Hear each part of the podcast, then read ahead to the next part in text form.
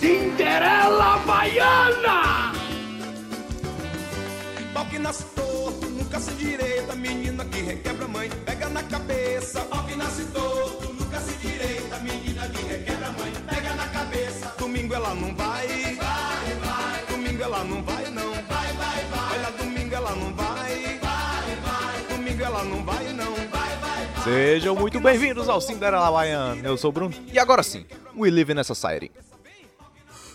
Eu sou o Beto Bakit e eu nunca pensei que eu ia gravar um podcast desse. Nunca. Nunca, nunca, nunca.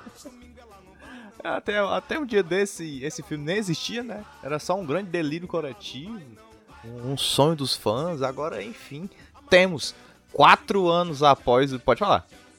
Não, até um, até um ano atrás, se você me falasse sobre Snyder Cut de novo, eu ia chegar pra você que nem como bom nordestino que eu sou, eu só ia chegar pra você e falar, aí dentro. Mas é isso, apesar de todas as descrenças desses podcasters, quatro anos após o desastre que foi a Liga da Justiça original, o nosso queridíssimo Snyder Cut está entre nós. São quatro horas de uma Liga da Justiça muito mais sombria e muito mais impactante do que a gente viu em 2017. Fique sabendo que este cast sim terá spoilers das duas versões, então esteja avisado. Vai lá, agira teus fones, endireita essa postura e vem comigo que o Cinderela tá começando. Segura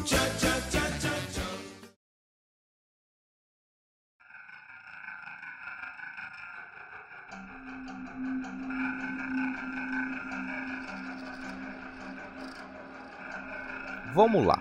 Essa história de Snyder Cut ela se estende por vários lados, né? Primeiro essa questão da versão do diretor, que inclusive a gente já fez um comentário, que já tem um cast sobre versões do diretor. Essa história do Snyder, é, do Zack Snyder com a, a Liga da Justiça, os imbróglios com a Warner, a questão da filha dele, é dá toda uma odisseia de como esse filme começou a existir, né, Beto? Não, com certeza. Assim, existe existe o fato de que você tem meio que o filme da Liga da Justiça e você tem o filme oficial, se assim dizer. Você tem a versão, a versão que queria, queria ser feita, entende? Que é toda uma visão, todo um projeto que passou, não vou dizer que deu, tinha dado errado, mas que passou por muitas, muitas, muitas, muitas alterações. Vamos, vamos começar falando sobre o que foi, a, qual era a proposta. Lá em 2016, com o surgimento do nosso grandíssimo, polêmico Batman vs Superman, a Warner barra DC estava de fato pronta para catapultar seu universo. Antes disso, eles já estavam com a agenda, com a agenda, queria fazer tudo épico, com um contrato do, do Zack Snyder que tava, que era como se fosse o que era como se fosse os irmãos Russo da DC. Feito, i- feito isso, fei, com o lançamento do o lançamento do Batman vs Superman e com o lançamento consequentemente no mesmo ano do Esquadrão Suicida, você tinha teve um grande conflito de que não tá funcionando, não tá dando certo, não tá faz, não tá não estamos gostando, não estamos gostando do resultado. Porque Batman vs Superman não fez o faturamento, não teve o faturamento que eles, que eles queriam e também não teve críticas favoráveis. Esquadrão Suicida foi mais ou menos na, na mesma linha. Então a DC já começou a mudar. Já tinha, já já estava tudo programado, até mesmo antes do Batman vs Superman lançar, porque inclusive se você, se você não se lembra, o Batman vs Superman ele dá um gancho obrigatório pro Liga da Justiça, ele já prepara você pro filme que pro filme que vai seguir. E um ano, um ano depois, em, 2000, em 2017, de- com o lançamento do, da, da Mulher Maravilha, que foi um sucesso, que o Mulher Maravilha já dá assim, uma grande quebra desse estilo que a DC estava querendo estabelecer, que eles não sabiam o que estavam querendo fazer e tal. O Liga da Justiça foi basicamente um negócio inteiramente. O que saiu no cinema foi a DC falando: fudeu, vamos ter que vamos, vamos arrumar algum jeito de agradar, de agradar o pessoal, porque tá, tá foda. Não, cara, é realmente a questão de que a Warner teve que fa- refazer o seu planejamento, né? Primeiro que o planejamento da Warner já começou meio errado desde o princípio, de ela achar que é, introduzir os heróis dela da forma que foram introduzidos. Ah, eu tô introduzindo o Superman num filme próprio, maravilhoso. Man of Steel é um filme que é questionado, mas para mim é um dos melhores filmes do que a gente chama de DCU. Ah, Depois, é o melhor filme da DCU até hoje. Pra introduzir o Batman, aí ela faz um filme Batman vs Superman. Cara, você não tem nem o Batman ainda. Você já vai fazer ele sair no palco com o Superman? Já é uma introdução errada. Aí você faz aquele filme que para mim não é ruim, mas que tem um final terrível com a introdução do Apocalipse completamente desnecessária ali. Então a questão é que como a DC viu a Marvel saindo muito na frente na largada desses universos, ela teve que correr e fazer uma coisa mais na frente. Tanto é que a morte do Superman dentro do, do, do escopo ali do Batman vs Superman é uma coisa muito nova. Como é que você tá matando um personagem que é a segunda vez que ele aparece no filme? Sabe? É, é o pilar do DCU você vai fazer a morte dele. E sabe qual é o impacto que isso causa?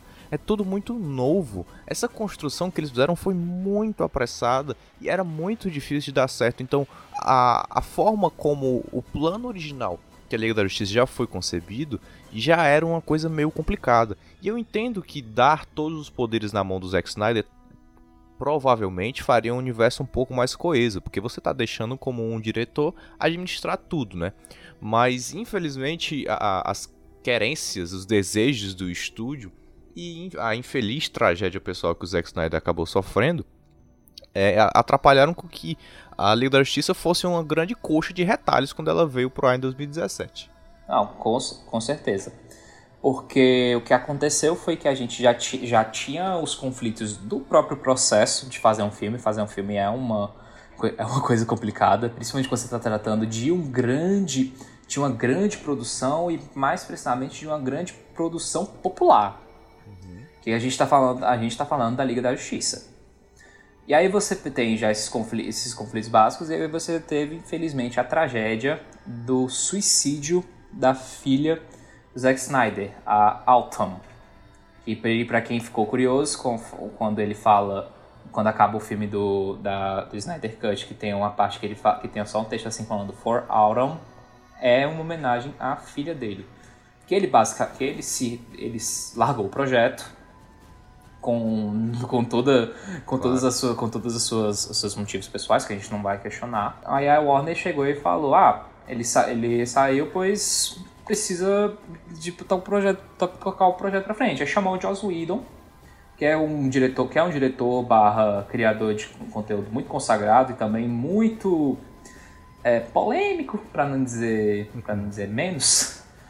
É, chama, chamou Joss Whedon para terminar o filme, não apenas para terminar o filme, para fazer uma questão de segunda unidade, porque é aquilo que a gente, porque isso é normal, porque muita gente ficou questionando, falando assim, ah, por que, que o por que, que o filme ele tem que por que, que o filme tem ter essas refilmagens se já estava pronto? Refilmagem é uma coisa normal, é uma coisa que acontece que acontece em todos todas as grandes produções. E aí foi feito isso, foi feito isso e a gente tinha meio que um misto de que foi, foi basicamente nos créditos tinha tinha o nome do Zack Snyder, falando do Zack Snyder que dirigiu esse filme, mas ele não dirigiu todo o filme. Ele, ele dirigiu uma grande parte, mas ele não é responsável por tudo, que, tudo aquilo que aconteceu. Pois é, só que eu acho que é, essa questão do Zack Snyder ter saído era mais do que natural conforme o acontecido.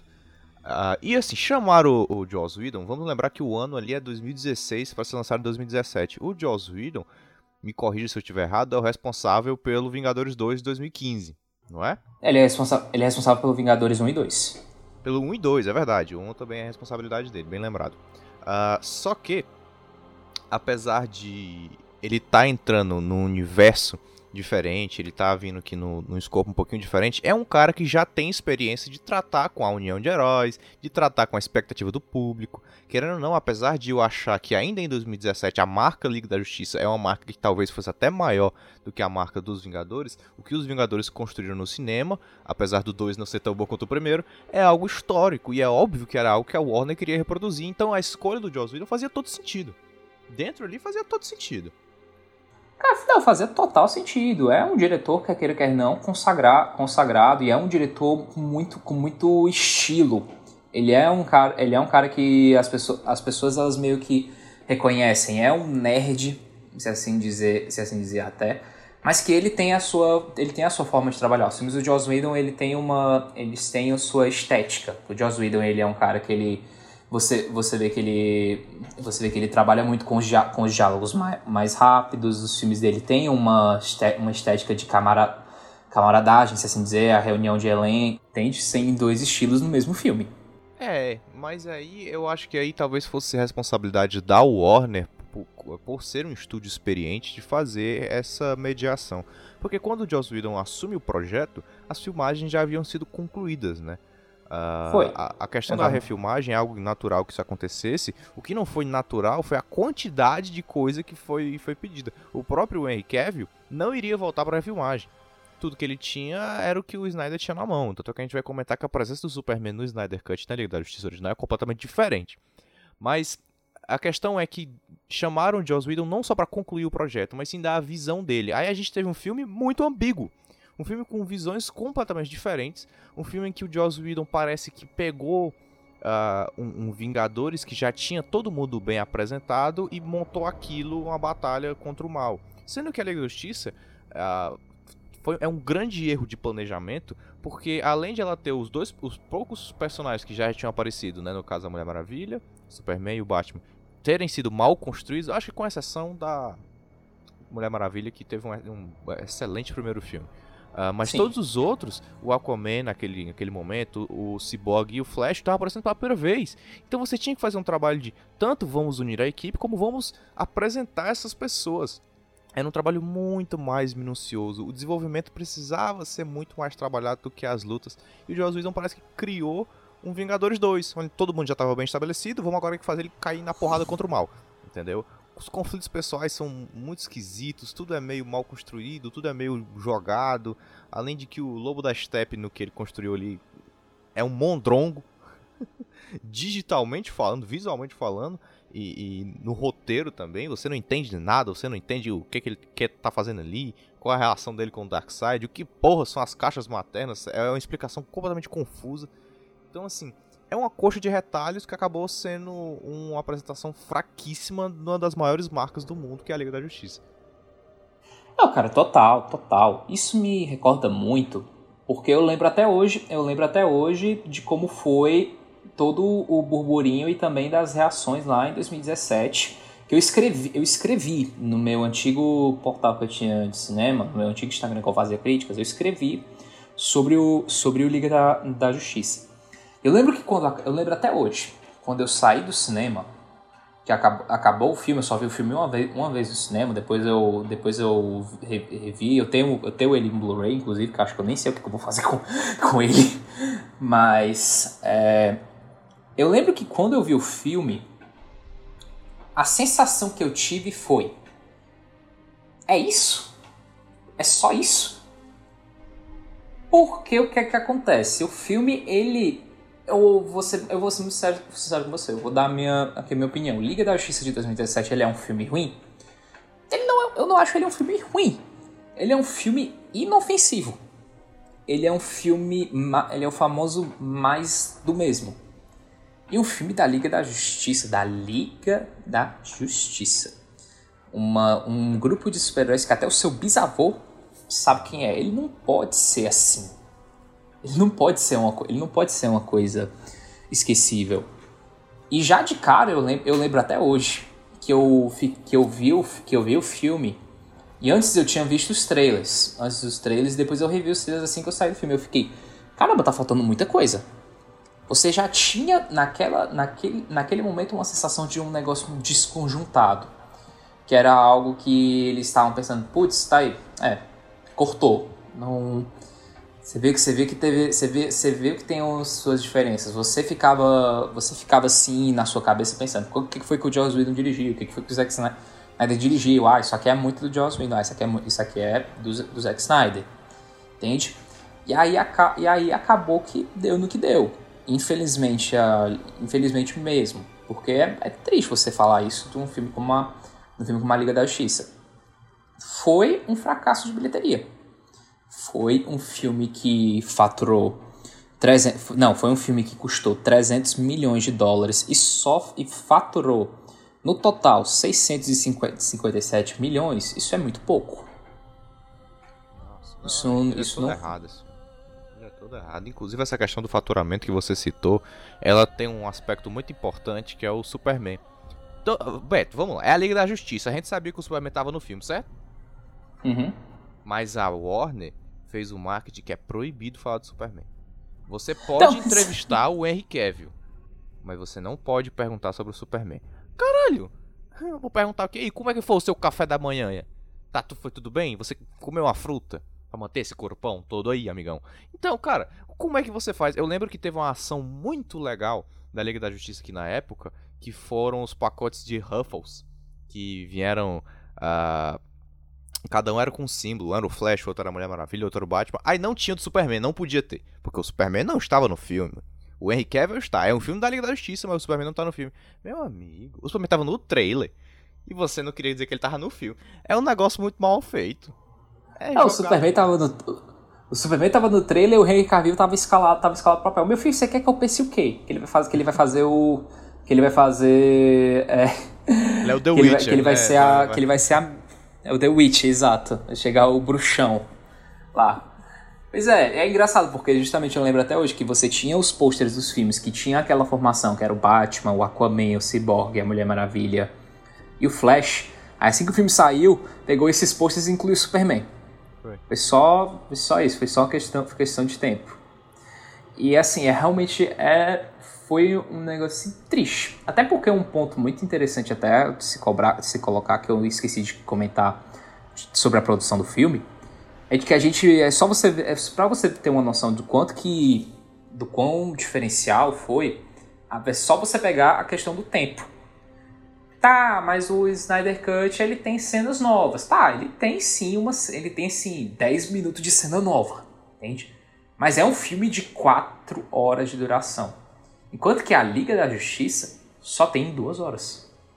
Por quê? Porque eles estavam pensando que se botar mais do que 2 horas, vai ter que vai diminuir a quantidade de sessões que você vai poder ter num dia, logo você vai faturar menos dinheiro. Caraca, eu acho isso um negócio muito descabido. Sério. Eu- tanto é que depois disso, você vai ver o Ultimato fazer o que fez com 3 horas na carga. Eu acho que o Snyder Cut não seria lançado hoje é, se a Liga da Justiça, co- como Liga da Justiça, você lançar um filme de 4 horas. Isso seria uma coisa muito improvável. Mas você podia fazer isso em duas partes. Um ano e depois o outro. Caraca, é dois anos de, ano, dois anos de filme garantido pra você. E pensando no, no escopo da Liga, olha que legal. Você ia fazer a, o, a Liga da Justiça parte 1 em 2017, a parte 2 em 2018, e no final do ano você já tinha o Aquaman engatilhado. Olha que massa. Tá entendendo? Já era perfeito. Uhum. Aí não. Preferiram cortar o tempo de desenvolvimento dos personagens. Cara, é muita coisa. Você escolheu isso. Você escolheu introduzir metade da liga num filme só. Num filme que vai ter que ter um confronto. Tá entendendo? Você optou por isso pra tentar alcançar a Marvel mais rápido. E você não quer Sim. arcar com os custos disso? Você acha que uma introdução ali num, num- Vou mostrar num vídeo o Flash fazendo uma ação. Pronto, tá introduzido o Flash. Você acha que isso vai funcionar? Não vai, cara. E eles sofreram por conta disso. E tá certo. Ah, sofreram e de certa forma ainda sofrem, porque a Sofrem. gente tem um. Ainda sofre porque a gente está vivendo um cenário que a gente meio que já não se cansa de, não se cansa de falar, mas mesmo com o lançamento do Snyder Cut ainda, ainda mais se reforça cli- esse clima de que o universo cinematográfico da DC ninguém sabe o que, que, o que, que, o que, que vai vir daqui pra frente. Porque a gente já. Porque a gente tinha um plano até 2017. Depois que veio o. Depois que veio o filme, muita coisa mudou. Tipo assim, você tem o caso do Henry Cavill, que tá e ao mesmo tempo não tá envolvido mais, escalado como Superman. Tem gente que. Antes ele tinha sido, tinha sido demitido, tinha saído, depois falaram que não, ele, ele, to- ele topa fazer, ele topa voltar. O Batman do Ben Affleck tchau, praticamente tchau e benção, o que realmente foi, o que isso aí me deixa triste. Foi uma puta sacanagem o que aconteceu, porque o Batman do, o Batman do Ben Affleck é bom, sim, e o cara, ele tinha ele ia fazer, iam fazer um filme na qual o Ben Affleck ia dirigir, ia estrelar e dirigir. Aí pronto, já começa já começa que o Ben Affleck ele sai da direção, entra pra entrar o Matt Reeves. E você fica, tá, tudo bem. Matt Reeves é um puto, é um puto, diretor, é um puto diretor, é um cara que sabe, sabe do que tá fazendo, tá, tranquilo. Aí o, Batman, aí o Ben Affleck sai do projeto, praticamente. Ele é falando assim, ah, a gente não quer mais, não, não vai mais trabalhar com esse arco, não vai trabalhar mais com, com, essa, com essa linha com essa linha de tempo e tal. E trouxeram agora o Robert Pattinson e não sabe se vai ser do, se, se isso vai ser do, desse, do universo cinematográfico da DC, não sabe se vai ser uma coisa à parte, como foi o Coringa, que o Coringa é um, não é um filme do, do DCEU. Tá uma bagunça. Sem contar que você tem a questão de que tinha programado o filme do Flash, agora nem sabe que, que, quem, é o dire, quem é o diretor do filme, quando é que o filme vai sair. O filme do Cyborg, então, pelo amor de Deus. Completamente perdido. Completamente perdido.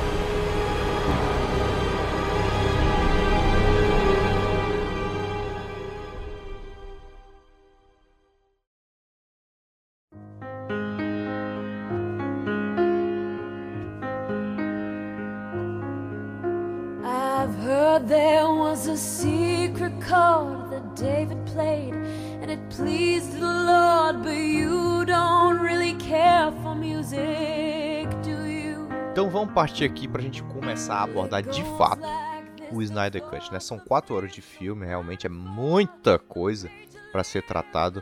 E vamos lá. Numa concepção mais geral, o filme é completamente diferente, apesar de, de ter poucas cenas novas. Eu achei, não achei que teve tantas cenas novas assim como eu esperava, mas a visão que ele deu e, e parece que ele pegou aquela coxa de retalhos e botou em ordem, assim, virou um ladrilho bonitinho. Tudo faz muito mais sentido. Ele consegue fazer uma divisão de atos do filme ali e você percebe uma diferença de tom de ato para ato. Então é como se ele organizasse aquela bagunça que a Liga da Justiça fez e agora sim o filme faz muito sentido. Não, cara, total. Assim, como eu vou, como é que eu vou descrever a diferença, tipo, os, as principais diferenças entre Liga da Justiça e Liga da Justiça de 2017 barra Liga da Justiça Snyder Cut.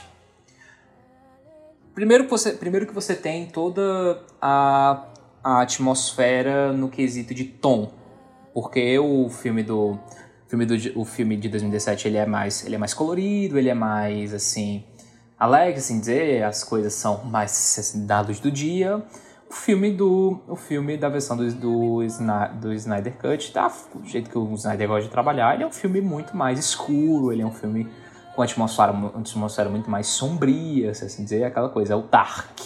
Como ele sempre quis fazer, como foi a, pega, foi a pegada dele com o, com o Batman vs Superman. Esse é, um, esse é um ponto. O segundo, e aí acaba, e aí sim é o mais importante, é que se na Liga da Justiça de 2017 a gente tinha uma cena de batalha, a gente nessa cena a gente tinha um corte. Você tinha tipo 5 segundos de batalha. Uhum. Aqui não. Aqui você tem tipo meia hora de batalha.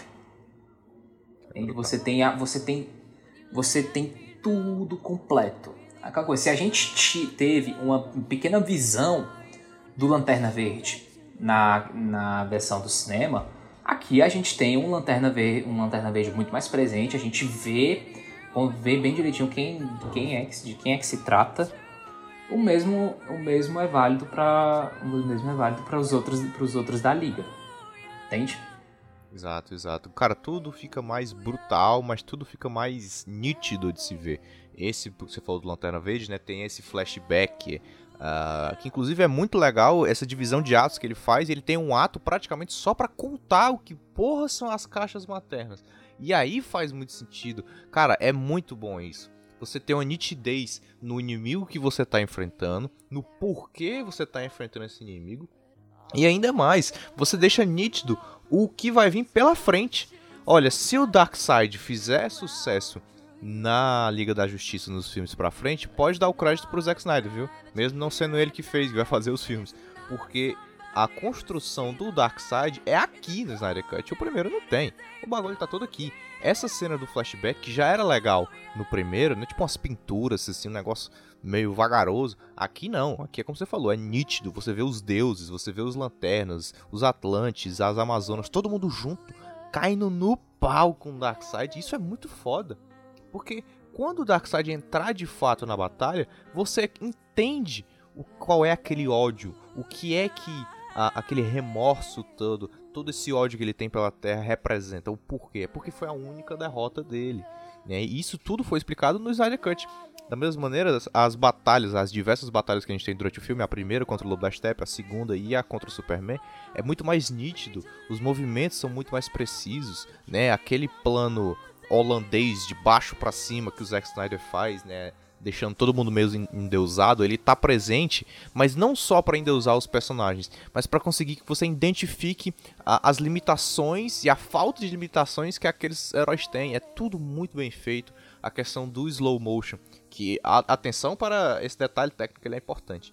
10% do filme é em slow motion. Não tirei esse dado do meu toba. Eu a IGN fez essa conta e postou ontem dos 240 minutos, 24 são em slow motion, são em câmera lenta. Uh, mas isso assim, teoricamente isso seria uma coisa ruim, mas foi tão bem concebido, os momentos são tão precisos que ele usa o slow motion, que você gosta, que é bem feito. E aí os ataques são feitos, são bem feitos, é tudo muito nítido. O CGI, apesar desta Liga da Justiça do Zack Snyder ter usado um budget muito menor que a original, parece que a CGI é até mais bem feita. É, não, cara, assim, bicho, com, com certeza. Assim, até entrando mais num, num método para falar um pouco da um, nos, aspectos, nos aspectos técnicos, assim, eu nunca nunca, nunca escondi o que eu acho do, do Zack Snyder. O Zack Snyder tá longe de ser o meu cineasta barra diretor, diretor favorito. Pelo contrário, eu tenho, muita, tenho muitas críticas a, fa a fazer ele. Eu não acho ele um primor. Mas eu sempre deixei muito claro que no que o, o Zack Snyder o que, e os filmes dele pecam em quesito de estrutura, estrutura, estrutura narrativa, roteiro, desenvolvimento de personagem, eles compensam, entre aspas, na ação.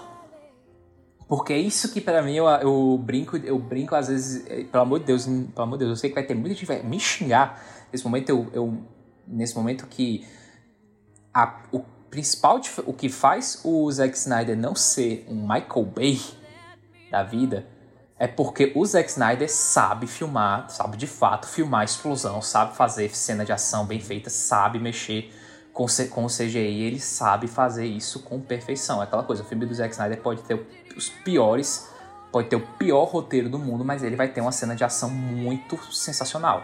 Inclusive, é, eu resumi basicamente o Batman vs Superman. É verdade.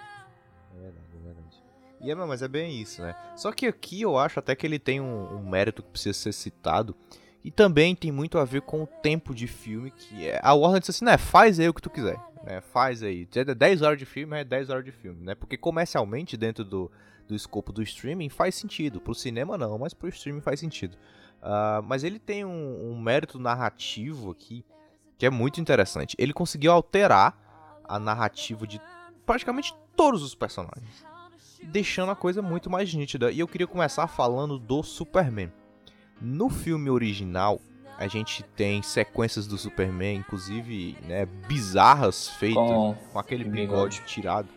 Coisa horrível. Meu Deus. E aqui o Zack Snyder escolheu tirar todas as cenas de bigode, vou tirar tudo. E a presença do Superman é algo que vai se tornando mais física com o decorrer do filme, mas no começo, nos primeiros atos ali, é algo mais. É, está no ar a presença dele. E ela, o luto dele é fisicamente interpretado pela, pela Amy Adams, né, que é uma figura muito mais presente. Tem diversas cenas dela que ela conduz sozinha diante da estátua do Superman, lembrando dos atos dele, uh, pensando nele, com saudade dele. A presença do Superman é toda feita pela Amy Adams ali, pela Lois Lane, na, no, nos, nos, primeiros atos que o Zack Snyder põe. Uh, ele só vai realmente aparecer, ele só vai se fazer presente quando ele retorna. Não é através de vídeos, não é através de, de, flashbacks, não, não. Quando ele volta, ele volta fisicamente, é o personagem que está de volta. E aí a Lois Lane passa a não ser mais uma figura fundamental dentro do filme. Mas faz muito mais sentido você manter a presença dele por conta do luto, através da Lois Lane, através das bandeiras espalhadas pela cidade, com o símbolo em preto e branco, né, representando o luto. Faz muito mais sentido você deixar o Superman presente no começo da liga por conta da ausência dele, por conta da, do luto, por conta da falta que ele faz, né, as várias vezes que o Cyborg e o Flash falam, ah, se o Superman tivesse aqui seria mais fácil. Tipo, essa falta que ele faz uh, sendo presente, é muito mais fácil você fazer isso do que você pegar uma imagem bizarra dele sem, sem um bigode em vídeos ajudando crianças, ajudando velhinhos, no computador das pessoas. Aí ficou é por isso que a, a construção que o Zack Snyder faz é muito melhor. Então, além, além da verdade, eu até, eu até acredito que tem muita coisa do. Tem muita coisa do Superman que não mudou. Que eu. Tipo assim, questão, questão, de, questão de cena, questão de de própria, da própria interpretação do Henry Cavill, porque eu lembro que, eu, eu lembro que um ponto muito positivo que eu tinha, tinha para a Liga da Justiça é que apesar dos pesares da, da produção, questão do bigode, eu gostei muito da interpretação do, do Henry Cavill no, na Liga da Justiça de 2017, porque inclusive isso foi um, foi um ponto até muito interessante, que antes disso eu ainda não tinha, ainda não tinha achado que o Henry Cavill tinha captado a essência do Superman, ele tinha de fato se encarnado no personagem. E no, no, no Snyder Cut não, não muda nem um pouco, pelo contrário, tem muito a, mais a, a, a, se, a, a se acrescentar. Ele, tá, ele faz, ele faz, repete aqui, o, repete aqui praticamente um trabalho até um tanto, um tanto quanto similar, mas eu acho até mais bem feito porque é mais, porque é mais natural. O da versão de 2017 você tinha muito esse, essa questão do arco do de parece que o Superman que é, Superman virou um vilão, que você tem aquela cena breguíssima, breguíssima do Julius Bleed, que até que o pessoal ficou batendo palma no cinema, eu ouvi aquilo e fiquei, não, mas isso é sério. Entende? Já se dando o troco, né, cara? É. É, é pois é. Pois é. E tem a aparição do Superman com o uniforme, uniforme preto, que eu não vou negar. Arrepia. É muito foda é, é, muito bom, porque a gente sabe o quanto aquele uniforme preto representa nos quadrinhos da morte do Superman e como aquele uniforme é o uniforme do pai dele, né, da, da, representa a família dele. Então tem toda uma questão do dele estar tá lutando pelo, pelo legado da sua família e tudo isso. Apesar de que eu, eu, acho que nesse ponto a falta de refilmagem que o Zack Snyder não teve tanto acesso faltou um pouco, porque poderia ter uma explicação é, um pouco foi melhor. Muito, foi, foi, foi, foi jogado, a verdade, foi, foi meio jogado. Foi meio esquisito, né? E ele vai ficar com o uniforme uhum. mesmo, né? No final ele abre ali o peito, em vez de mostrar é o, o S é, é o, azul e vermelho, ele mostra o preto, preto e branco. Massa. Achei, achei incrível. Esse Superman é um Superman muito mais sóbrio. Uh, por exemplo, a cena que ele tá com a Lois Lane, no original, ele fala a Lois Lane fala, ah, você tem que falar com o Batman. Aí ele fala, eu não quero falar com o Batman. Não, você tem que falar com o Batman, que o Batman tá precisando de você. ah, mas eu não sei o que. Tipo, é, é, é um Superman que não tá muito interessado em lutar, não. Ele quer ficar por ali mesmo. Aqui não, aqui ele fala, ó, oh, massa, mas eles me ressuscitaram por alguma razão, vou lá descobrir o que era. É, é, é esse Superman que a gente quer ver. Um Superman que, apesar de todos os seus dramas, apesar de ah, Deus, falso Deus, apesar de tudo isso, ele é um cara que sabe o que tá fazendo. Ele é um cara que sabe que ele é essencial para a formação, uh, ah, para a defesa da Terra. E se estão chamando ele é por alguma razão muito especial. Não é por causa de um gato numa árvore, não. É porque algo está acontecendo e ele precisa estar vivo para isso. Então eu achei isso muito bem feito. Ele sabe que ele, enfrentando o Lobo da Steppe, ele vai dar um pau no Lobo da Steppe e ele já chega, ele nem se mexe. Ele recebe a porrada e fala... Não, surpre não me surpreende. Não me surpreende. Exato. Irado irado. É muito mais legal ele fazer isso, ele chegar num vilão que tá destruindo a Terra e chegar mostrando quem é que manda, do que ele ficar, ai Flash, vamos apostar uma corrida aqui pra ver quem salva a galera mais rápido. Porra, meu irmão. Aí não, né, entendeu? Então assim, é um Superman muito mais sóbrio, muito mais conciso no que ele precisa fazer e coube muito bem no aspecto do filme. Cara, total. E aí, em relação aos outros personagens, eu acho que é importante a gente citar também o Flash e o Cyborg, né, que são personagens que são é, de fato introduzidos nesse filme. Uh, e no original a gente teve uma falta de, de desenvolvimento dos dois que foi muito desinteressante.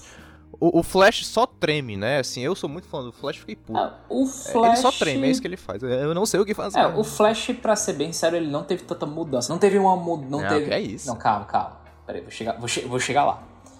Ele não teve muita mudança de personalidade, como que aconteceu com, como que aconteceu com o Batman e o que aconteceu com o Superman no, no filme. Ele teve, ele teve uma mudança, sim, na questão da evolução, da evolução do, do poder. O, o, arco, o arco dele é muito, é muito maior, se assim dizer, mas o Flash de 2017 o Flash do, do Snyder é o mesmo. Não, eu vou discordar. Eu acho. Eu vou discordar porque eu vou dizer o seguinte. Olha, quando eles vão enfrentar o, o, o Lobo da Steppe pela primeira vez, o Barry chega, eu nunca lutei na minha vida, não sei como é que faz, me ajuda. Aqui não. Aqui a primeira cena dele, ele já pega a mulher no caminhão e já fresca, pega uma salsicha no ar. Ele é engraçado, ele ainda é cômico, mas ele é um Flash muito mais experiente. É claro que essa é a maior ameaça que ele já sofreu na vida dele, mas ele é um cara que tá muito, ele já sabe o que ele precisa fazer. Tanto é que quando ele vai fazer aquela cena do da volta no tempo, ele fala: Eu preciso quebrar a regra. E se ele precisa quebrar a regra, é porque ele sabe qual é a regra que ele precisa ser quebrado. Então não é como se ele tivesse. Na, na Liga Justiça original, é como se ele tivesse ganho o poder ontem. Ele não sabe o que ele tá fazendo. Aqui não, aqui ele, por mais que ele esteja se desafiando, é, ele ainda. Ele já sabe muito o que ele precisa fazer. Ele já tem a sua galeria, ele já tem a sua experiência e aqui ele tá pondo em prática no seu maior desafio. Não, cara, assim, eu acho, eu acho até um, eu acho um argumento muito válido, mas eu como eu vejo o Flash é que ele assim, você vê, você vê que na versão, na versão do Snyder ele é um cara muito mais preparado, ele é um cara muito mais, ele é um uhum. cara muito mais experiente. Porém, na versão de 2017 a diferença é porque ele não teve tanto o que fazer, se assim dizer, em comparação a dois, em comparação à versão original. Entende? É como ele mesmo, é como ele mesmo falava, foi uma, foi uma piada que se eu não me engano se repete, que ele fala: "Ah, eu, mas eu não faço você, eu sei que vocês fazem batalha e tal, mas eu não faço batalha, eu só corro rápido e empurro as pessoas. Uhum. Entende? Sim, sim. E é, é, até curioso, né? Muita gente elogiando o Snyder. Gente, se vocês estiver ouvindo barulho de chuva, é que tá chovendo aqui em casa, eu não tenho como evitar, mas enfim. É, tem uma cena que a rapaziada elogiou muito de ter sido retirada, que foi a, o arco da família russa, que ficava mostrando em vários pontos do filme como a família via, via aquilo crescer, uh, o Lobo da Steppe aparecendo, e a família no final sendo resgatada pro Flash, aquele arco era única e exclusivamente pro Flash ter algum sentido no filme. Ele tava, aquela família inteira passava trocentas vezes só pro Flash salvar elas no final. Aqui não precisa. Ele tem função no filme. Ele tem várias funções ao longo do filme. Ele é um cara que resgata as pessoas na primeira batalha, aqui na segunda, e até ele continua. Isso que você falou foi importante, de ele não ser um cara que batalha tanto. Realmente, ele não sai na porrada com muita gente, não, mas ele ajuda uh, usando a carga elétrica, né? Fazendo. fazendo é, conduzindo energia para chegar no ciborgue. Uh, tocando nas pessoas de leve para mudar o rumo das coisas. Então, assim, apesar de ele ainda não entrar na porrada franca como os outros fazem, ele tem uma função muito, muito, muito mais concisa aqui do que no filme original.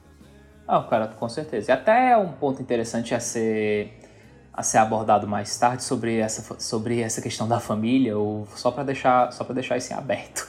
falando falando agora um pouco do do personagem do Cyborg, bicho, outro personagem. É outra coisa, na verdade não é nem que seja outro personagem, é outro arco. Porque uma das maiores críticas que a gente tinha a fazer, que o pessoal tinha a fazer do Cyborg 2017 é que ele era um personagem quebrado, se assim dizer, um personagem que prometia muito, até por conta de como ele é tratado na história, porque o, o Cyborg, tipo assim, por mais que todos os personagens sejam importantes, sem tem que todo mundo lá tem o seu função, você não, não tem como tirar um personagem que um personagem de lá. O Cyborg talvez atrás do Superman, do Batman, ele é o mais importante. Certeza, e você não tinha e você não tinha esse peso em 2017. Você só tinha é, você só tinha é, a questão de que era coisa que você se ouvia falar. E aqui, como a gente estava, como a gente estava falando, o Snyder ele aproveitou, aproveitou a oportunidade que ele tinha o tempo, que ele tá, tem a liberdade de como vai ser um negócio que sai para streaming, você pode fazer no tempo, no tempo que você quiser. E aproveitou para jogar conteúdo do Cyborg. Assim, ah, você não sabe quem é o Cyborg? Agora você vai saber. Você vai saber exatamente o que aconteceu. Entende? É verdade, é verdade. Eu acho que o, o Cyborg, eu tenho essa impressão que o Cyborg é o personagem preferido do, do Zack Snyder. É, eu Porque, deu, entender também. Primeiro que incluir o Cyborg na Liga da Justiça na apresentação é um desafio porque o Cyborg não tá na formação original, original, original dos quadrinhos. Ele tá na formação original dos 952, que é o reboot, né? Uh, então, assim, botar ele e não colocar o Lanterna foi uma escolha ousada, eu diria assim. E eu acho que isso aconteceu porque o Zack Snyder tem um determinado carinho pelo personagem do Cyborg e faz muito sentido a presença dele aqui. Você vê como a trama inteira se desenrola através dele. Cara, é, eu sei que a, a, trama, a primeira parte, busca renascer o Superman, depois, é, é, antes disso, o Batman formando a equipe, mas tudo, o, o fio condutor da prática, da coisa prática da certa é o Cyborg. Eu acho que um dos grandes méritos desse filme é ser um, uma equipe muito mais prática, muito mais funcional, sem muito arrudeio. Ela vai lá e faz. E isso é por conta do Cyborg. Porque é ele que dá. Não é ele que dá a ordem, mas é ele que planeja. A ideia é dele, ele vai se meter, a coragem é dele, é ele que vai fazer e acabou. E é assim que vai acontecer. O drama dele é muito forte com a família dele ali. Ah, os acontecimentos é, que perpassam ali a questão do pai dele tentando se redimir é algo muito forte e ele é um personagem muito overpower. Sim, demais. ele é um personagem que supera, uh, eu acho que em, em, até vários aspectos ele supera ele mesmo nos quadrinhos. Porque inicialmente a ideia é que ele fosse um robô, que sim, tem acesso às telecomunicações, etc. Aqui, aqui ele hackeia até uma pedra. É um negócio impressionante. o bicho é um monstro. E assim, mas é muito legal, cara. O tempo de tela dele é muito bom. Uh, ele é um personagem muito menos humorístico, apesar de que ele tem alguns momentos com flash e tal. É porque ele é mais, ele, ele é mais é um personagem... ele é mais serião. Tipo, a própria atuação é. do, do Ray Fisher é de, de, é de entender que é um cara mais sériozão, que tá lá pra Pensa assim, ah, tô aqui, tô aqui, pra, tô aqui pra salvar o mundo, entende? Exato. Inclusive, bom ator esse menino, viu? É, eu já, eu já havia gostado dele no primeiro, mas agora eu gostei até mais. Ele dá realmente uma cara pro Cyborg que não é aquela cara, né, buia, não é, não é essa a ideia do Cyborg. É alguma coisa mais realmente de, é um hacker mesmo ali, é o menino do PC, é o menino da TI. Muito mais uhum. concentrado, tem seus momentos de humor, tá tudo bem, faz parte da equipe, mas é um cara que vem para resolver a parada. Eu gostei bastante que o Cyborg tenha sido reconstruído dessa forma. Pois é, e assim, eu, eu to, torço pelo sucesso dele, porque assim, o, o Ray Fisher, ele até agora não fez muita, não fez muita coisa além, e boa parte, ele tá meio que se demonstrando que ele vai ser meio que o menino do Cyborg. Tá contado aí pro, é. pras futuras adaptações do Cyborg que vamos ter fé que vão acontecer. Mas, mas ele manda muito bem, a verdade, a verdade é essa. Ele, ele principalmente manda muito bem aqui. Não que, ele, não que ele tivesse feito um trabalho ruim na versão original, mas aqui é aquela coisa. Você tinha um, você tinha um pontinho do um pontinho do iceberg e agora a gente tem um iceberg por completo. Entende? Exato, exato. E continuando aqui a nossos personagens, eu queria citar aqui um personagem que eu acho que foi o que foi menos alterado, que é o Aquaman, mas eu acho que tem uma razão para isso. Eu acho que o fato de ter um filme após a Liga da Justiça, que já foi lançado, uh, já entrando mais no âmbito do Aquaman, fez com que o Zack Snyder não sentisse a necessidade de reestabelecer o Aquaman como personagem. Afinal, ele já se desenvolveu muito bem no filme dele, que é um bom filme, inclusive. Então eu acho que ele não teve grandes mudanças. Ele tem algumas cenas é, mais sérias até, ele é um personagem um pouquinho menos cômico. Não tem aquela cena do laço, por exemplo, que eu até acho ok, acho, até, acho legal. Tá, essa, essa cena do laço é um diferencial na caracterização é. dele, se você for pra, pra pensar. Com certeza. E aí, uh, ele é um personagem muito mais. até mais sério, mas tem esses momentos cômicos também. Ele não, não se altera muito. Jason Momoa continua sendo um excelente intérprete pra comer. Só fiquei puto que naquele hora que ele vai pular no mar lá, aquela cena lá de. parece cor de perfume. Sim. Sabe? Tá parecendo perfume, é um homem todo molhado assim. Ele joga uma garrafa no mar. Eu fiquei puto.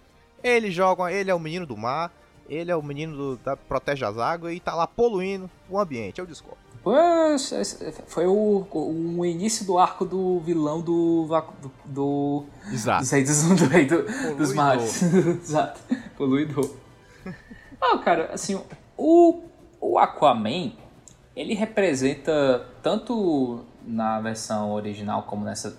A versão original é a do Snyder, a versão de 2017 como essa, ele é a representação daquele cara que fica, meu Deus do céu, o que, que eu tô fazendo aqui? Tipo, esses, é. esse que, meu Deus, esses, esses, essas pessoas são os idiotas. Entende? Estou cercado por idiotas. É verdade, é verdade. Mas é legal, é legal, eu acho que como, apesar de eu achar que ele em si não mudou tanto, mas teve uma mudança na representação de Atlantes, né? A gente teve a presença Sim. maior dos Atlantes aqui, até o William Defoe tem um tempo de tela legal ali, tem conversas importantes com o Jason Momoa, aparece ele no final do filme, né? A Mera também, até naquela cena pós-crédito que a gente vai conversar depois, tem uma participação legal. Então eu acho que o Aquaman cresceu não só como Aquaman, mas como Atlante.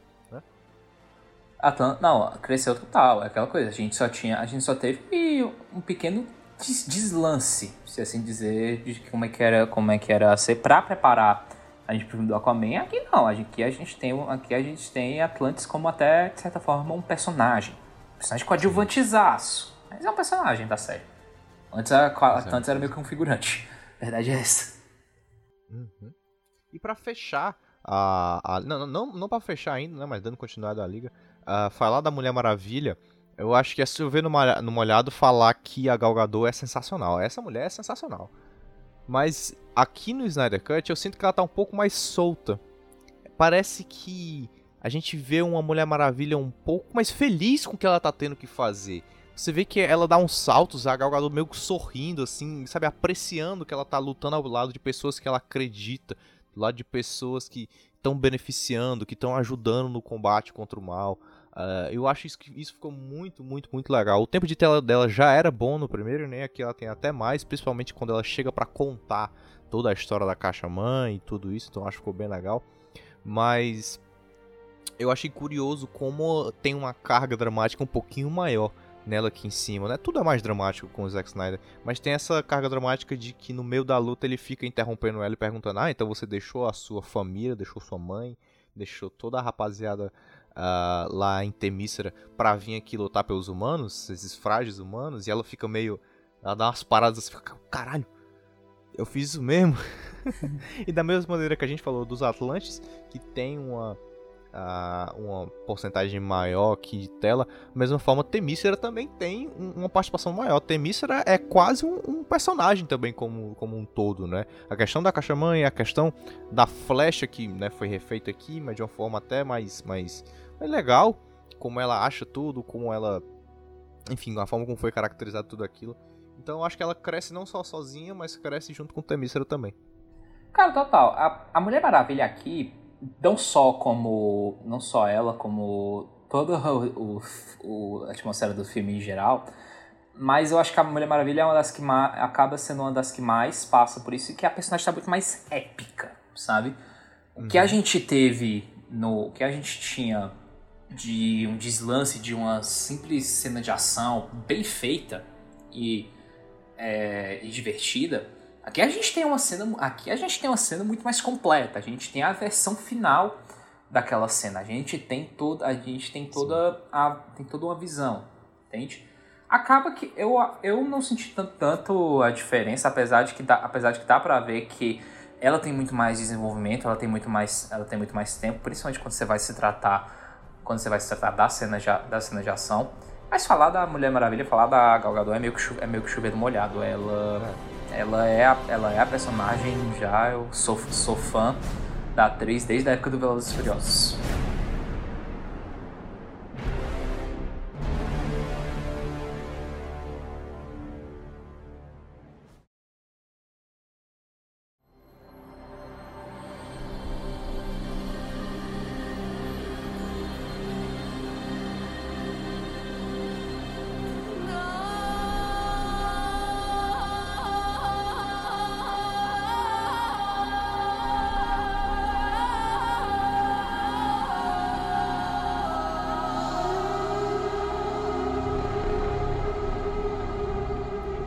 Agora sim, eu queria só citar aqui que não tem como, né? A, a Liga da, da Justiça tem uma trilha ok, mas a, a trilha da Mulher Maravilha é sensacional. Assim, você podia só substituir, vamos falar assim, essa trilha agora é de todo mundo. Agora da Liga da Justiça, porque é muito boa. É muito boa. O Bruno deve estar tá, o Bruno deve meio tá da tocando, ação, ela mas... no meio da edição. Aí é, fica, nesse exato momento. Exato, aí fica, com guitarra, certeza. aí fica a guitarrinha. Nossa, sensacional.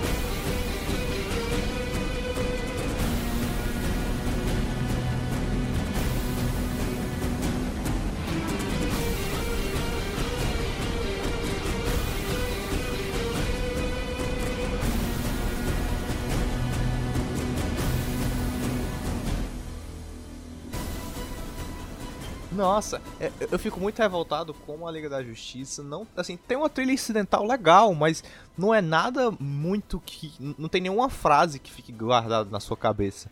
Uh, como a dos Vingadores e como da maioria dos heróis da Marvel. Mas, pelo menos a Mulher Maravilha tem. É, a Mulher E Maravilha. É muito foda. É, de fato, a Mulher Maravilha acaba sendo a única personagem que tem uma, um tema, se assim dizer, Um tema muito bom, muito é. bom.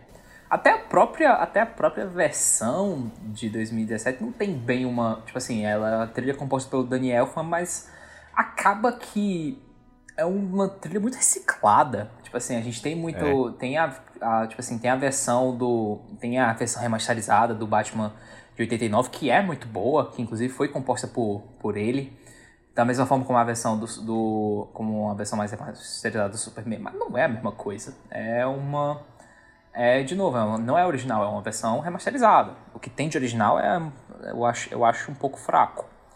E, ma, e eu acho, eu acho, eu acho um pouco fraco. Mas assim, de fato, cara, a trilha sonora da Mulher, Mar- a- a- o tema da Mulher Maravilha talvez pra mim foi uma das melhores coisas do Batman vs Superman, que foi o primeiro momento que foi introduzido. É verdade, é verdade.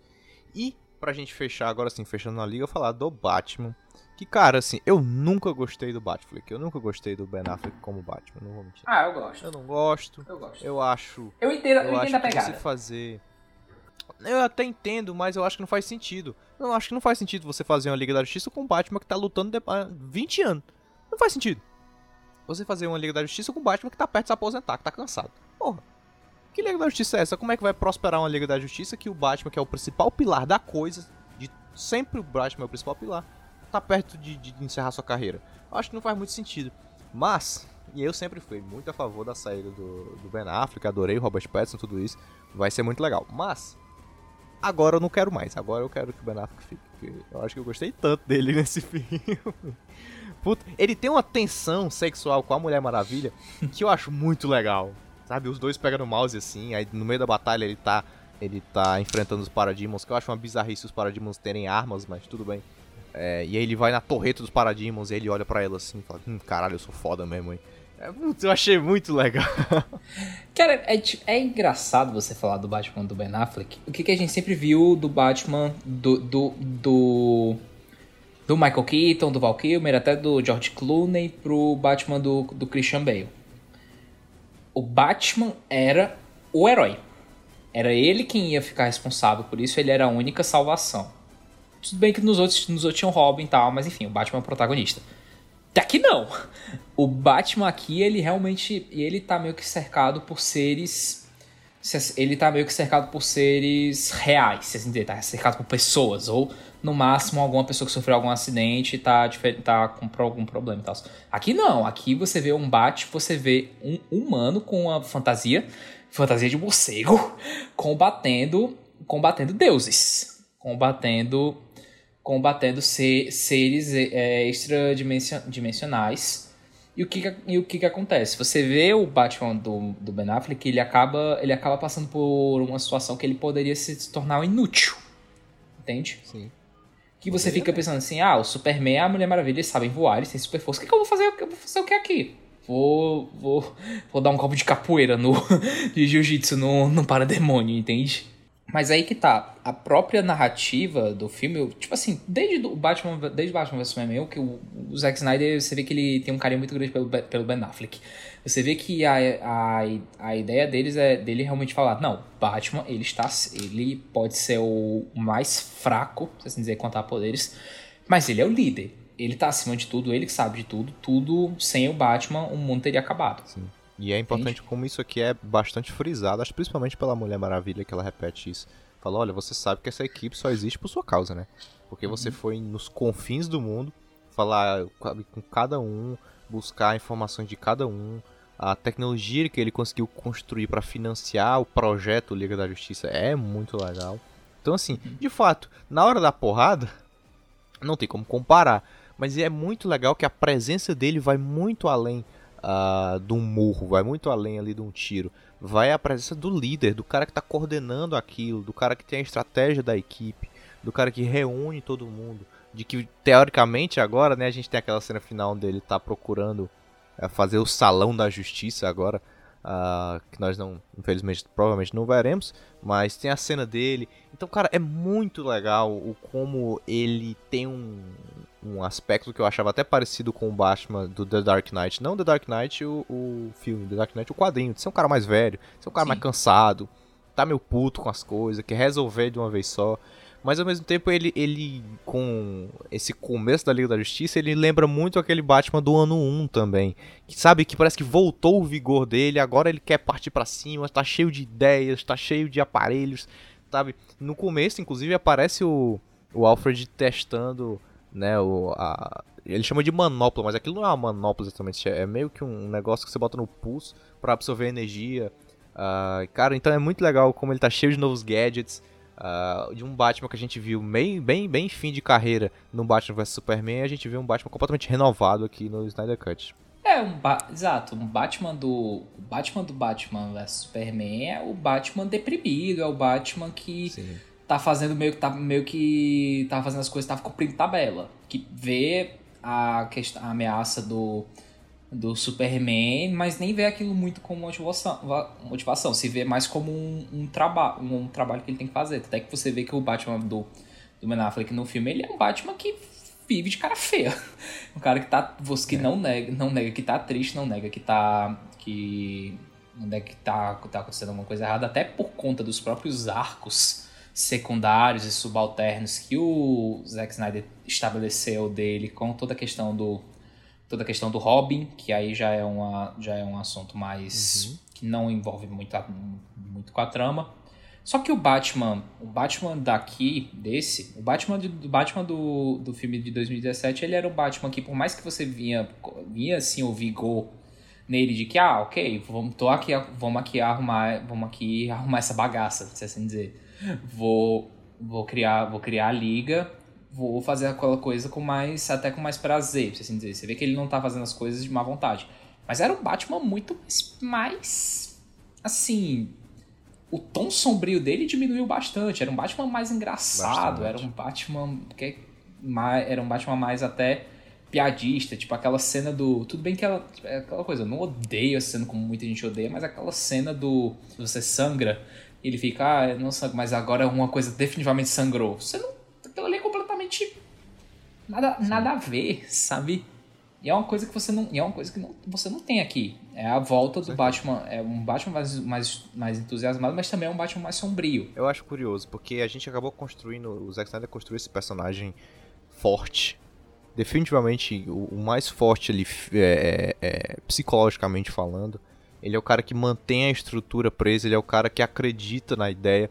Mas aqui eu acho que com a, a, a juntada da Liga da Justiça, ele se torna um, um, personagem que, pela primeira vez, eu acho que na história das retratações que o Batman tem no cinema, é um personagem de fé. Ele tem fé que a coisa vai dar certo. Na cabeça, quando ele para pra pensar, fudeu, perdemos.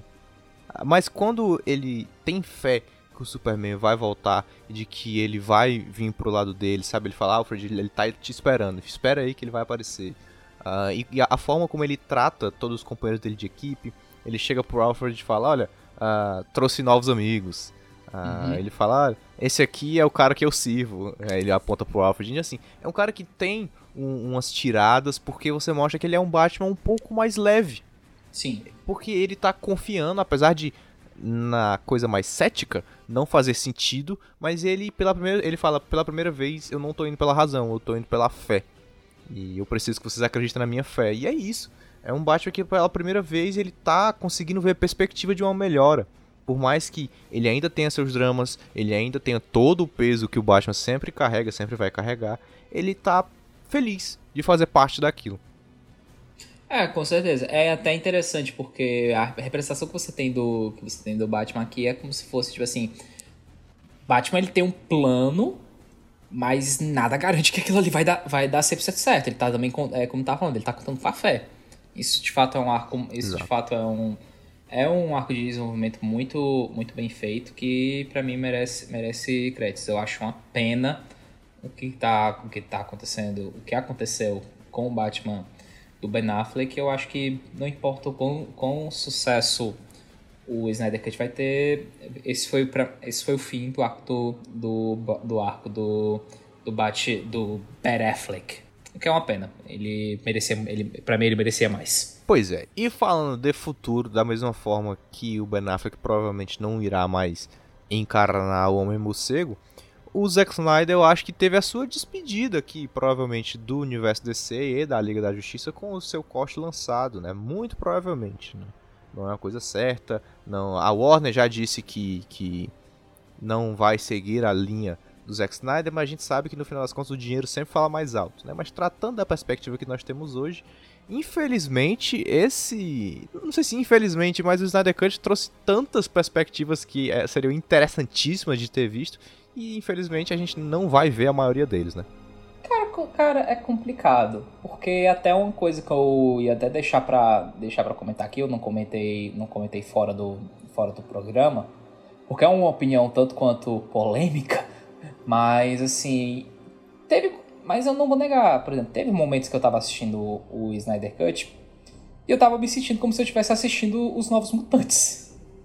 Em que sentido? Tô dizendo que é, Novos Mutantes e, Snyder, e o Snyder Cut eles são têm a mesma qualidade? Não, pelo amor de Deus, o Snyder Cut é muito melhor que os Novos Mutantes. Mas o o que que é, o que que é essa pegada que eu tô falando que eu tava sentindo igual? Porque os Novos Mutantes eram, eram uma puta produção de algo do passado, de algo que não tem mais um valor. É tipo assim, os caras estavam fazendo estavam fazendo um projeto para um negócio do futuro, que esse projeto ele foi cancelado, mas eles chegaram e falaram assim: "Ah, cara, mas isso aqui já tá feito, então bora só, bora só mostrar pra galera que a gente fez". Entende? E eu tive uma e eu acabei tendo uma sensação parecida com o questão do com a questão do Snyder Cut. Porque apesar de que você tem um material, você tem um material novo e você tem sim um gan, você tem gancho você tem um, você tem um gancho para o futuro, você tem uma questão uma questão de que eles estavam eles estavam preparando preparando preparando um território mais para frente, apesar de não ser algo assim muito esculachado, como foi, por exemplo, o caso do, do universo cinematográfico da Múmia e do espetacular Homem-Aranha, acaba você olhando para aquilo como uma coisa do passado. Tipo assim, ah, cara, isso é legal, mas não vai acontecer. Então eu nem, vou me, eu nem me, me empolgo, sabe? É o, é o que eu penso hoje. É aquele, é aquele negócio, né? As coisas estão sempre mudando. Em 2018, você falasse para mim, vem de Snyder Cut, eu ia falar, macho, pelo amor de Deus, desiste, isso não existe. Entende? Eu, eu, eu consigo entender, mas eh, eu tenho uma visão é, eu não senti é, essa desadequação com o tempo. Uh, eu acho que muito porque os filmes que vieram depois não me entregaram nada que eu ficasse curioso para ver. O Aquaman é um bom filme contido em si mesmo. O Shazam é um bom filme contido em si mesmo. A Mulher Maravilha 2 é um é um bom filme contido em si mesmo. Tipo, ele até dão pitadas do que poderia vir a acontecer no futuro, mas o que o, o Snyder Cut me apresentou de Darkseid, principalmente daquela cena pós-créditos do Injustice, do Machine Manhunter, tudo aquilo que ele nos mostrou, o Deathstroke, que é um negócio maravilhoso, né? Já tinha aparecido no primeiro, mas aqui ele tem mais tempo de tela até. Cara, eu fiquei tão maravilhado com aquilo que eu falei, eu quero ver. Então eu, eu, eu, eu sinceramente, assim, genuinamente não me importo com o que veio depois da Liga da Justiça de ter de se, se aquilo fosse alterado porque tudo foi muito contido, tudo teve um arco muito específico, mas nada me prometeu grandes futuros para o universo DC. Então, até agora, eu, eu substituiria fácil fácil. Não, cara, com certeza. Você é uma vontade que também, que também dependeria de mim. Porque, assim, vamos, vamos, vamos combinar. É uma. O que veio depois foi uma questão de incerteza. Que é o que é aquele negócio. A gente teve um filme do. A gente teve um filme do Aquaman que não fez. que só fez uma, uma outra menção sobre o que aconteceu nos eventos da Liga da Justiça. A gente teve um filme do. um filme do Shazam que era algo completa, que era algo completamente meio que do seu universo que assim, aquilo ali é só você parar pra pensar que o Superman aparece e não aparece no filme. Entende? Exato. Da mesma forma como você tem uma. Como você teve um filme da Arlequina, que o Jared Leto não aparece. Você não tem, mens- você não tem menção, menção do ator, por quê? Porque a, pe- porque a pegada de que parece que ele realmente não vai mais aparecer. Ele não, o personagem dele foi aposentado, se assim dizer. Então é meio isso, de que, que os filmes que vieram por consequente, até porque a, a pandemia atrapalhou tudo. Sim, Na verdade, não. Na falar de pandemia, sim, mas a Warner é muito mais desorganizada do que a pandemia. Sim. É impressionante. Porque é, a Marvel, a gente tá vendo sendo afetada pela pandemia. Inclusive, a gente teve essa semana a notícia de que o Viúva Negra, enfim, vai sair no streaming mesmo. Obrigado, Marvel, pela decisão aí. Eu sei que não é a, a melhor perspectiva, todo mundo quer ver no cinema, mas ficamos em casa, conseguimos ver direitinho. Ótimo, massa. Obrigado pela decisão. Era inevitável. Meus amigos, era inevitável. Era inevitável, com certeza. Mas, inclusive, rapaziada que tá ouvindo aí, fica em casa, viu? Não se meta seu nariz na ruazinha, não. Fica em casa. Mas, ah, falando sobre ah, o DCU, mesmo com a questão da pandemia, que já vem pra atrapalhar muita coisa, ah, ah, mesmo se não tivesse, a Warner já não tinha tanta coisa planejada, assim. Não, não tinha tanta coisa certa. E a gente ia ter agora o Mulher Maravilha 2, a gente vai ter vários títulos aí que estão bem é, planejados como o Adão Negro, ah, como o Esquadrão Suicida do James Gunn, como talvez o novo filme da Arlequina, né? Tudo isso vai acontecer, mas a gente não tem data, a gente não tem equipe, a gente não tem... Cara, o filme do Flash, que era pra ser a grande continuação desse universo, é uma bagunça. Trocou de diretor 55 vezes, o Ezra Miller já foi dado fora do papel, agora o Ezra Miller voltou. Ninguém sabe o que vai acontecer, se vai ter filme mesmo, se vai ser Flashpoint, se não vai ser. Que bagunça do É, caralho. Já falaram que o. Falaram que. Já confirmaram a, a participação do Michael Keaton no papel e depois o Michael Keaton des- desmentiu, dizendo que não tem nada confirma, confirmado, não sabe o que vai Exato. fazer. Ele di- disse que não tem nada, não tem nada certo. Talvez role. Ele falou assim: "Olha, eu vou ler o roteiro. Se eu achar que eu vou morrer por causa do filme, não vou fazer não". Caralho, que porra de declaração é essa? Tá entendendo? Então assim, só pela desorganização da produção, você já fica sem vontade nenhuma de de, de, de ver o que, que eles estão planejando.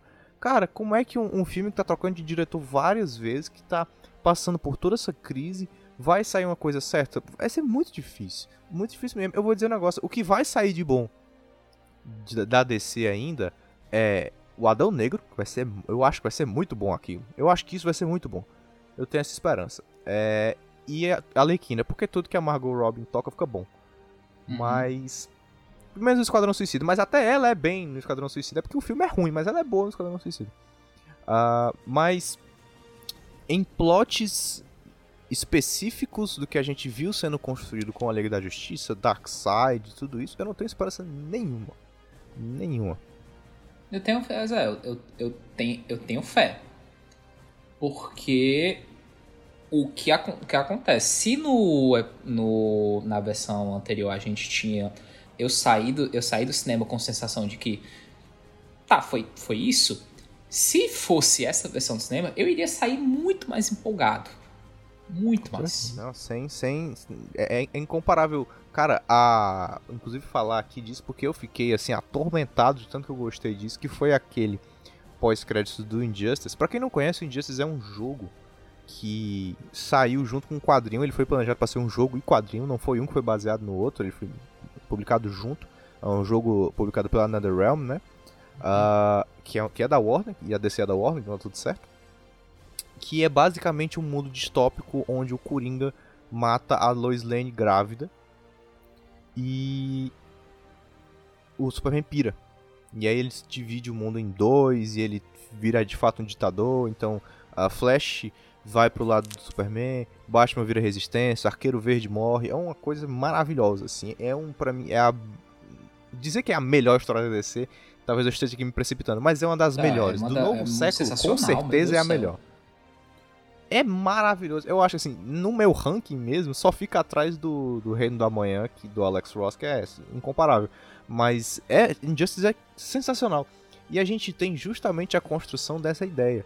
No final do, do Snyder Cut, a gente vê o Batman dizendo pra, pro, pro Superman: Ah, inclusive parabéns, viu? Ele fala: Ah, valeu, valeu. É tipo aquela coisa. Puta, a Lois Lane tá grávida, é isso? Esse, esse tipo de parabéns você dá quando a pessoa né, vai ter um, ter um, um bruguelo ali. Sim. Não, é até, até, até o próprio filme, até o próprio filme dá indícios, porque a gente tem a gente tem a, a cena, as cenas que você vê a Lois, as Lois Lane com o teste de gravidez. Ah, é? Eu nem, eu nem me toquei disso, ó. Eu nem tinha nem visto, olha aí. Que bom saber. Mas o. A gente vê é, uma equipe muito improvável de um Flash Mad Max, a Mera, o Deathstroke, o Batman e o Coringa. é, todos juntos ali, eles citam a morte em família, né? Eles falam do, da morte do, do Robin pelo Coringa, nos braços do Batman. Ah, eles falam sobre o Coringa ter matado a Lois Lane com um filho no, no- na barriga e que o Superman enlouqueceu e ele acha eles no final daquela cena, né? Então, inclusive assim, a gente não gosta do Jared Leto com o Coringa, mas aquilo foi sensacional. Ó, Eu fiquei arrepiado. ó, olha, vamos, vamos, vamos fa- falar a verdade. O Jared Leto, você dizer que o Jared Leto é um ator ruim, pelo amor de Deus, mas vá, fa- faça melhor, entende? Ele é um bom agora- ator, ele é um bom ator. Exato. Agora dizer que o personagem do Coringa do, do, do Jared Leto do Esquadrão Suicida é um bom personagem? Não. Ele é um personagem inútil. Não é. serve pra porra. n- Não serve pra porra nenhuma. E ele é muito, e ele é muito mal dirigido. Mal, ele é muito, não é nem que ele é mal dirigido, ele é mal escrito. Ele é bem dirigido pra temática que o David Ayer queria, queria para aquele filme horroroso. Mas ele, é, mas ele é muito mal escrito e eu não, não me resta dúvida, gente. Eu, eu juro, isso não é, isso não é, isso não é nenhuma, isso não é nenhuma especulação, não é uma coisa assim pensando, pensando, no- pensando em algo sendo clubista e tal. Eu tenho total convicção. Se botasse o Coringa do Jared Leto com um bom diretor e um bom roteiro, meu amigo, aquele, aquele cara ia fazer miséria com esse papel. Não Cara, eu dúvida. também acho. Eu também acho. Olha o que ele fez em 5 minutos de cena com o Zack Snyder. Olha o que esse cara fez. O cara completamente psicopata.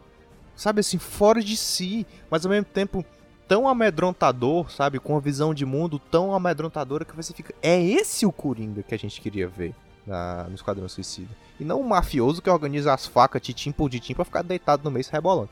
Não. Era esse Coringa que a gente queria ver.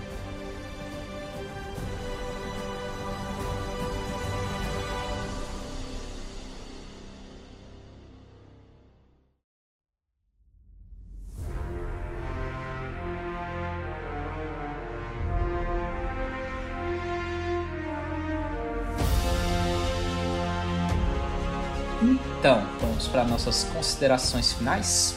Então, me diga lá, Bruno. Me diga lá, Bruno. O que você achou do Snyder Cut? O que você, o que você achou de bom? O que você achou de ruim? Qual é a sua nota? Vamos lá, abra seu coração.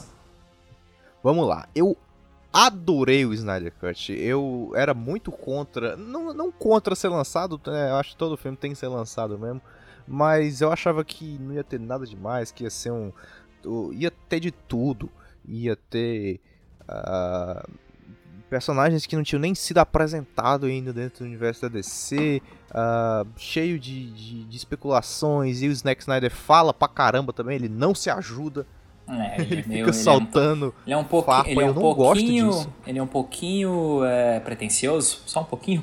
Exato. E fica, sabe? Porque assim, é, eu não tô dizendo que o 2017 é bom, mas você tem que respeitar o trabalho que foi feito, porque é o seu colega de trabalho, o Joss Whedon. Você tem que respeitar ah, o estúdio que você tá trabalhando com. Isso eu acho ele antiprofissional nesse sentido de ficar espetando e falando, olha, se fosse o meu seria melhor, se fosse o meu seria assim. Eu- acho isso ruim. Eu acho que cada um tem seu trabalho, cada um tem sua luta, isso tem que ser respeitado. Inclusive quando você é diretor do, do filme. Ah, mas falando do filme em si, eu achei sensacional. Todos os personagens têm uma carga muito interessante. É, o Lobo da Steppe, eu sempre achei ele um vilão muito fraco para ser o quem iria introduzir a Liga da Justiça nos cinemas. Mas a forma como o Snyder fez ele, nossa, melhorou em 200%. Não só o visual, que ele se torna um vilão muito mais badass, se torna um vilão muito mais porradeiro, você tem de fato medo dele. Mas, sabe, a lógica dele de ele não tá destruindo só porque ele é mal, ah, eu quero dominar o mundo. Não, ele tá destruindo mundos para satisfazer o rei dele, que é o Darkseid, uh, para ele poder voltar para casa. Então, querendo ou não, ele é mais uma vítima da, da tirania do Darkseid. Querendo ou não, ele é um cara querendo voltar para casa e ele vai fazer de tudo que tiver que fazer para voltar para casa. Então, assim, não tô querendo passar pano para destruidor de mundo. Não, não é isso. Mas a, a ideia, a concepção e a motivação que o Lobo da Steppe teve de ser um cara que vai lutar até o fim para poder voltar para sua casa, para poder voltar para o seu reino, para sentar ao lado do seu rei, é muito legal. Deu uma carga muito interessante pro filme. Quando acontece aquilo com ele no final, eu fiquei até meio com pena, assim, caralho.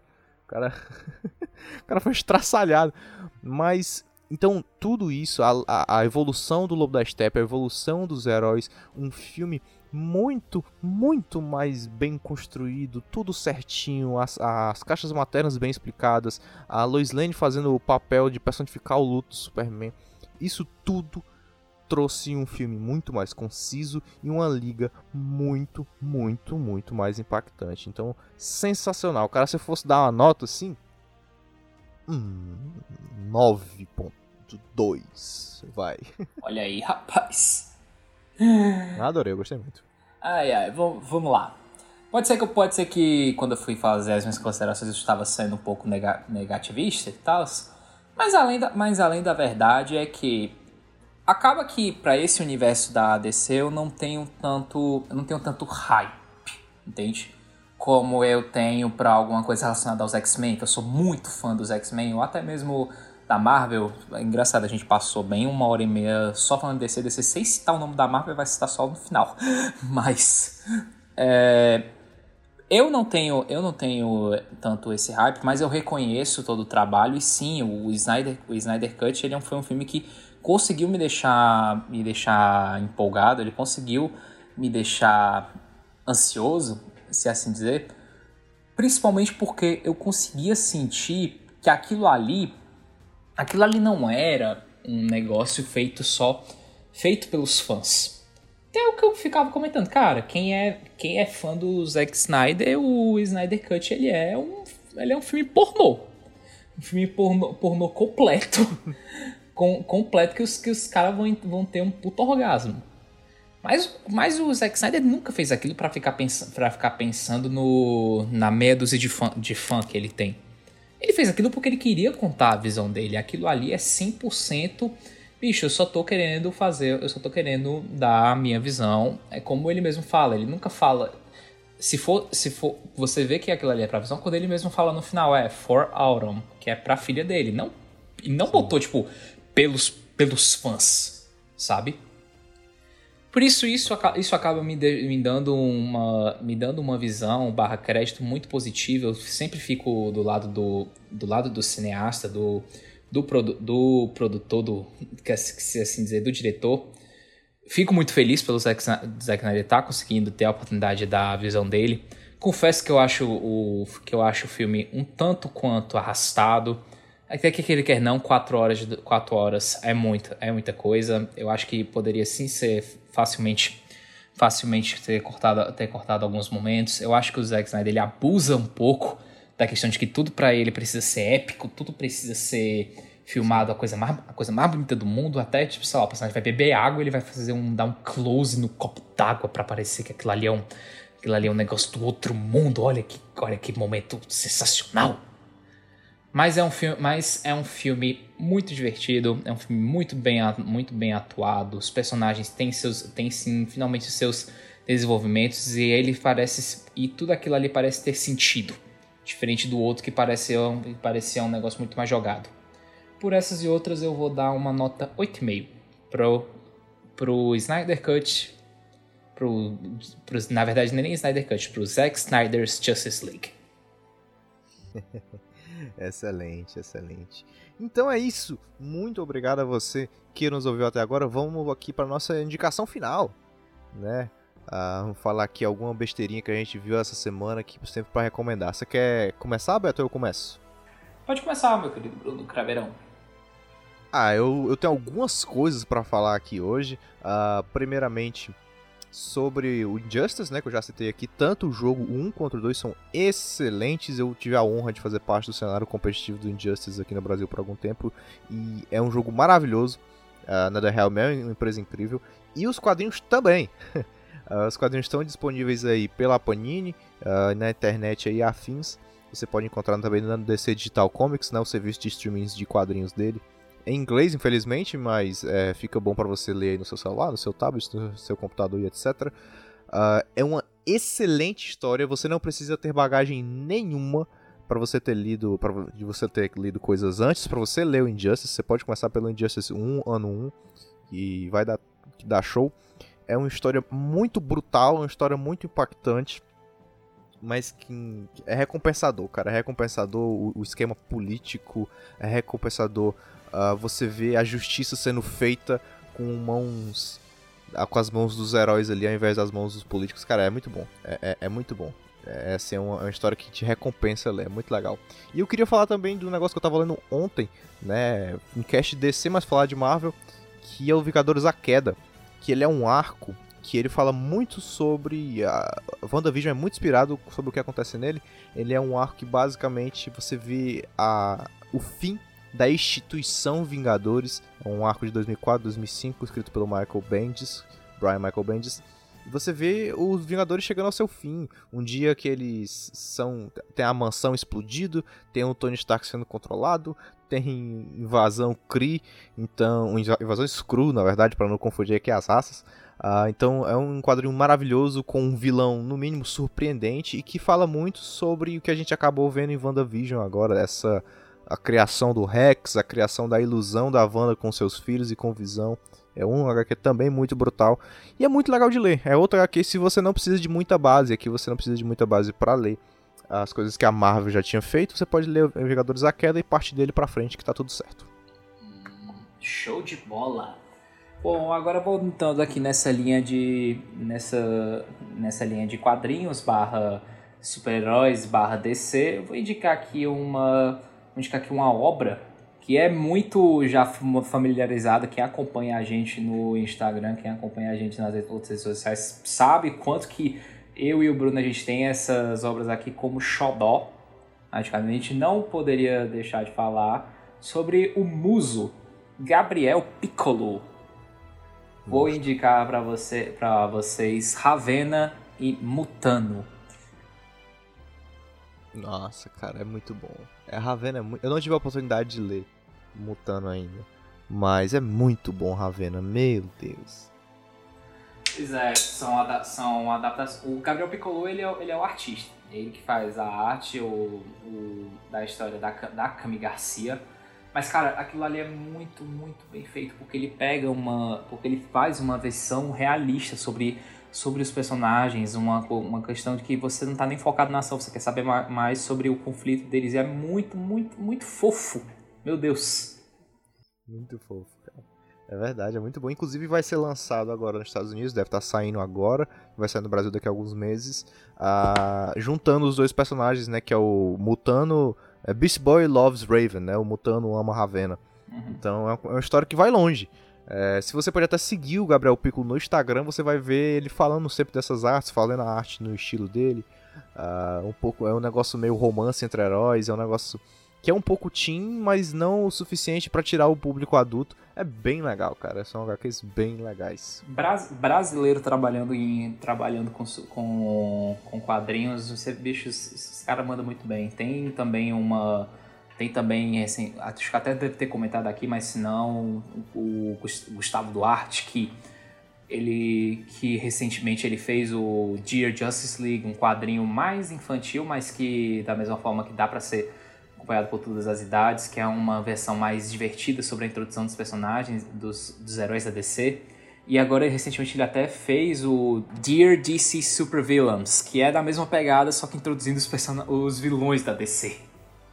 Introduzindo justo, a Arlequina, Arlequina o, o Sinestro. E assim vai.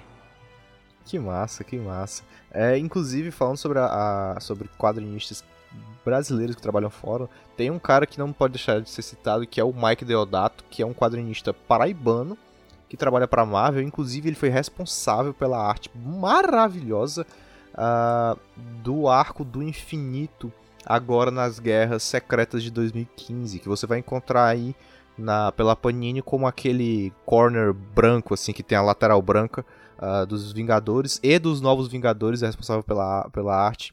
É o Mike Deodato. Nossa, que arte linda! Perfeito. E é um brasileiro. Tem lá levando a nossa bandeirinha verde e amarela. É isso, Beto Baquite. Terminamos?